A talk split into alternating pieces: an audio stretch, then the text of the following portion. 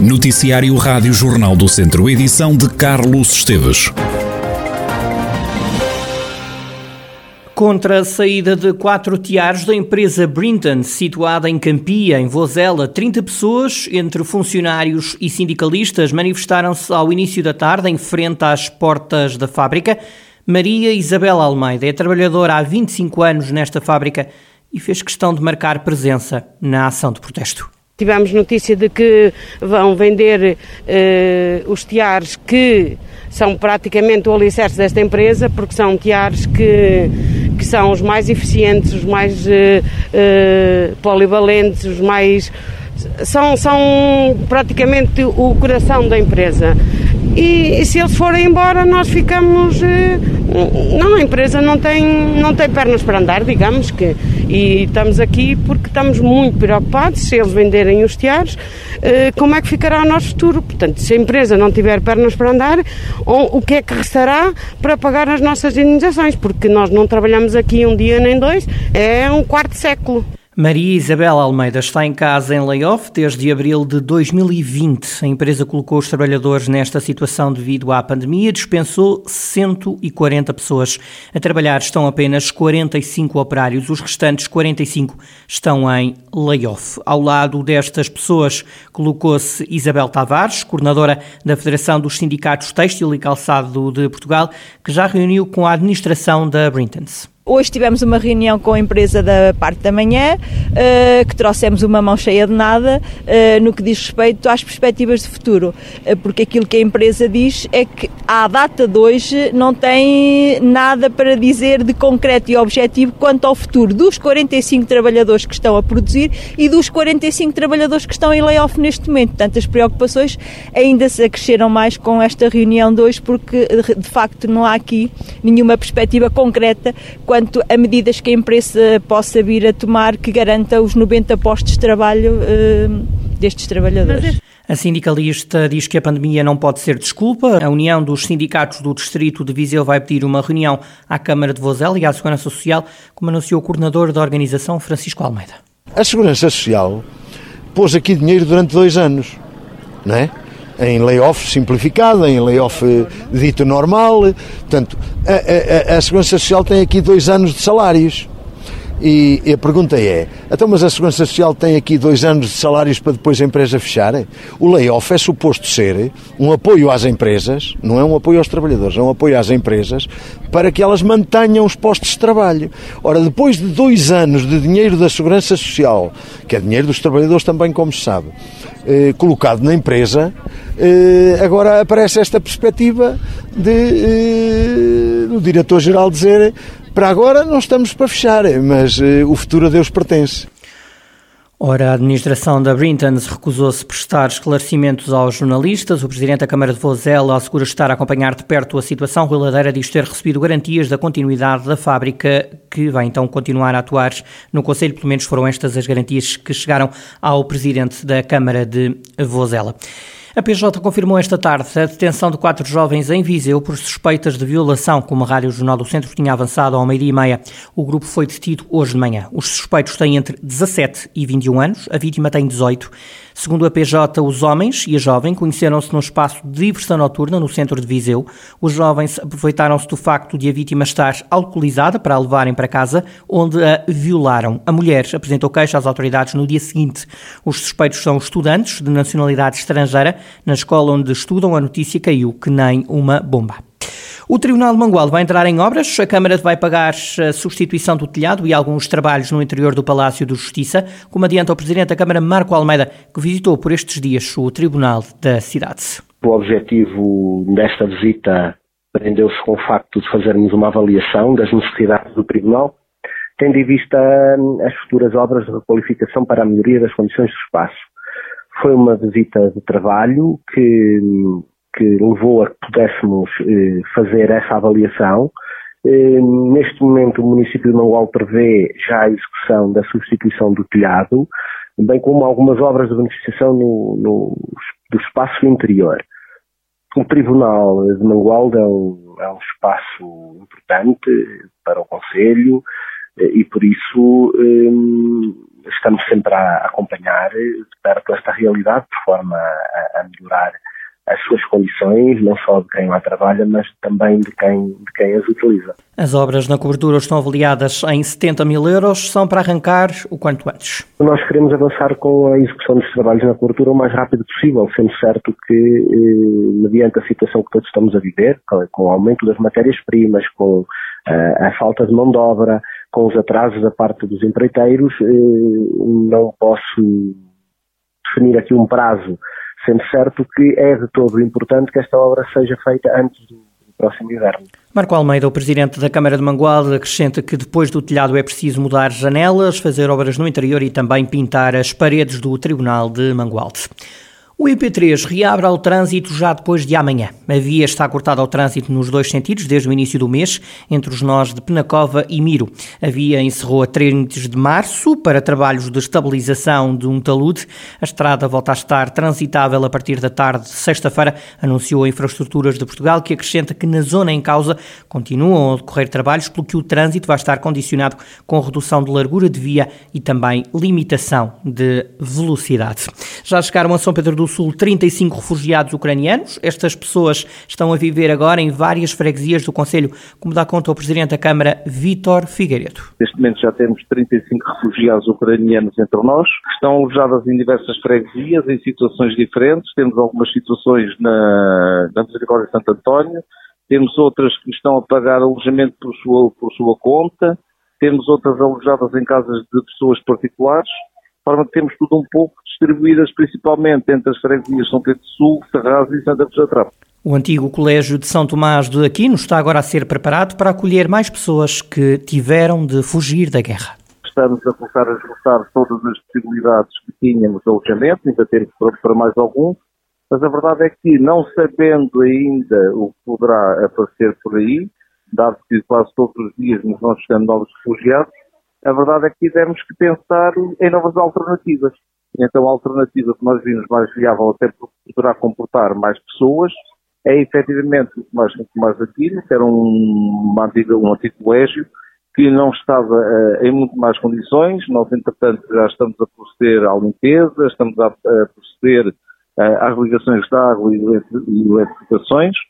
Uh, é uma questão de dias, falta-nos mais a parte elétrica, e agora iremos de seguida eh, começarmos a, a mobilar todo aquele espaço para que, efetivamente, em caso de uma necessidade urgente, possamos acomodar todos aqueles que nos possam aparecer e e precisem da nossa ajuda. Vítor Figueiredo, presidente da Câmara de São Pedro do Sul, o Conselho já acolheu 35 refugiados ucranianos. E numa altura em que o mundo tem literalmente os olhos postos na Ucrânia, a Rádio Jornal do Centro foi para a rua ouvir a opinião dos vizinhenses sobre o conflito. Olha, penso que é muito mau, que é horrível, simplesmente e que as pessoas, uh, o senhor Putin devia ter consciência daquilo que faz, que é um hipócrita, que é o que ele é. Eu penso que é muito mal para o mundo inteiro Portanto, é um exemplo negativo para toda a gente. Portanto, já tivemos uma pessoa com a gravidade que foi eh, no tempo do nazismo, do Hitler, portanto, o Sr. Putin está a fazer igualmente a mesma coisa ou ainda pior. Impensável. Uh, com a história que, que temos tido e de, que estudamos e que vimos, um, como é que se admite que um homem, um só homem, volta a fazer um, tanta besteira como fez o Hitler? Como? Como é que a sociedade que temos hoje com a evolução que tivemos e como é que o ser humano, todos juntos, deixamos que um homem volte a fazer uma coisa destas, uma atrocidade destas. E o que é que acha que poderá acontecer como consequência desta guerra ou, e que possa prejudicar? guerra Mundial. Em duas palavras. Só. Há uma bomba que ele manda lá, como é, que, como é que dizem? Nuclear. E, e nós padecemos todos vai encarecer tudo e hum, acho que é mau.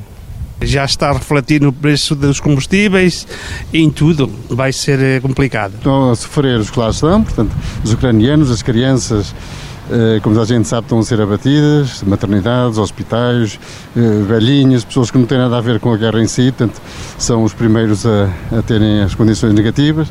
Depois é a Europa, que nós vamos apanhar todos na medida, e será também o mundo inteiro a consequência é, se não pararem o gajo, vai por ali à frente.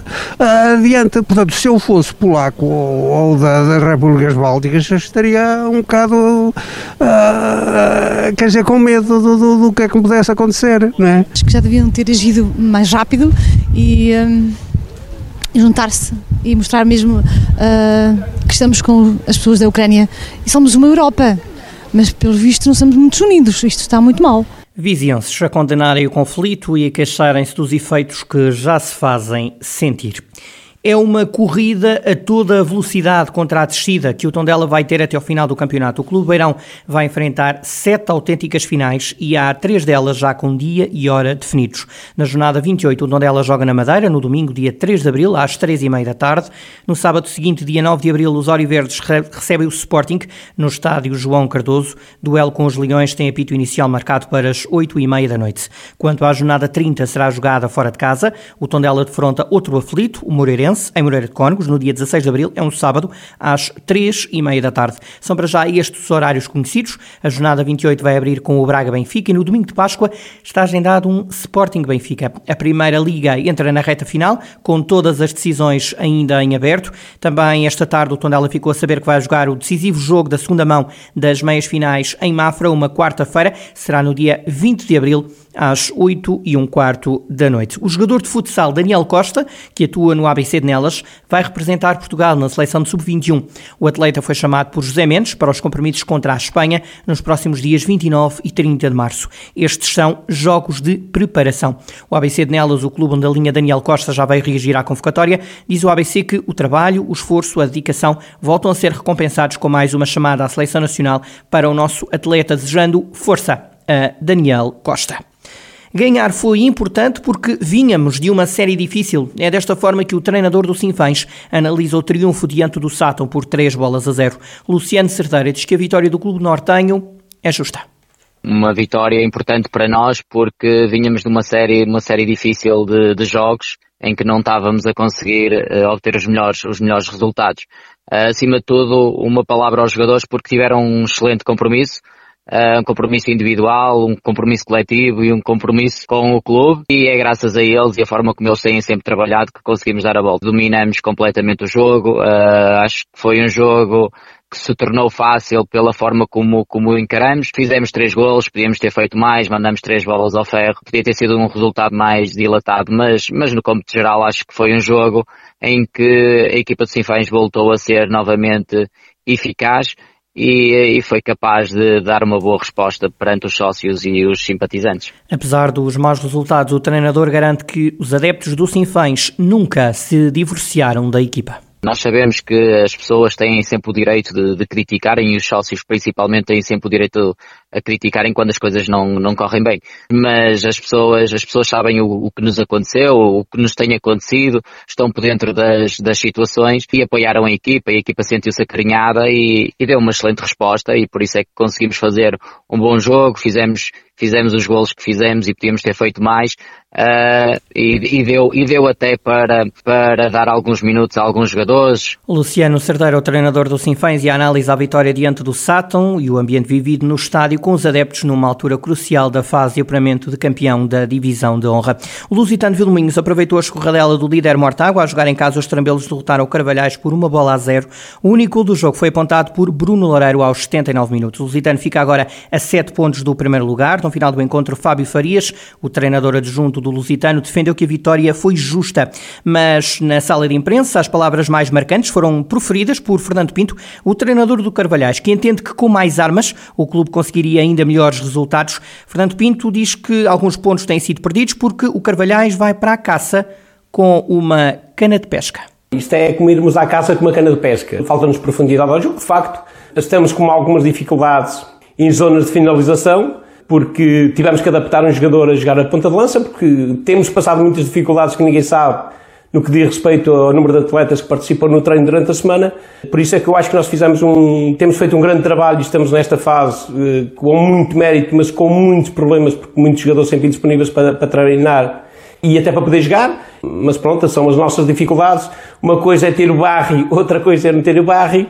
É como o Rezende, reparem a quantidade de golos que o Rezende tem e estas coisas não há milagre. É o que eu digo, a gente se for à caça com uma, com uma cana de pesca as coisas não correm bem e a nossa acho que tem corrido tudo bem, tem-nos faltado algumas coisas que estamos a trabalhar no sentido de melhorar no futuro. Não podemos esquecer que o Lusitano andou muitos anos nos nacionais e é um clube que neste momento uh, está a disputar os campeonatos distritais e não nos podemos esquecer que este Carvalhais apenas há quatro anos anda, anda aqui entre os tubarões. Fernando Pinto, o treinador do Carvalhais, no final do jogo em Vilmoinhos, o clube de São Pedro do Sul saiu derrotado por uma bola a zero. E esta noite o Viseu 2001 vai receber o Braga. Os vizienses cumprem um jogo que estava em atraso. Rafael Outeiro, o treinador adjunto dos vizienses, pede o apoio do público. Temos o fator casa e, e estamos a contar com, com, com apoio com apoio dos adeptos, do, do, dos vizienses, da mesma forma que aconteceu no último jogo para a Taça de Portugal com, com o Benfica, que eles deram, deram um apoio tremendo aos jogadores e conseguiram, e os jogadores perceberam esse, esse apoio e, e tentaram retribuir ao máximo o, o apoio e o carinho que eles,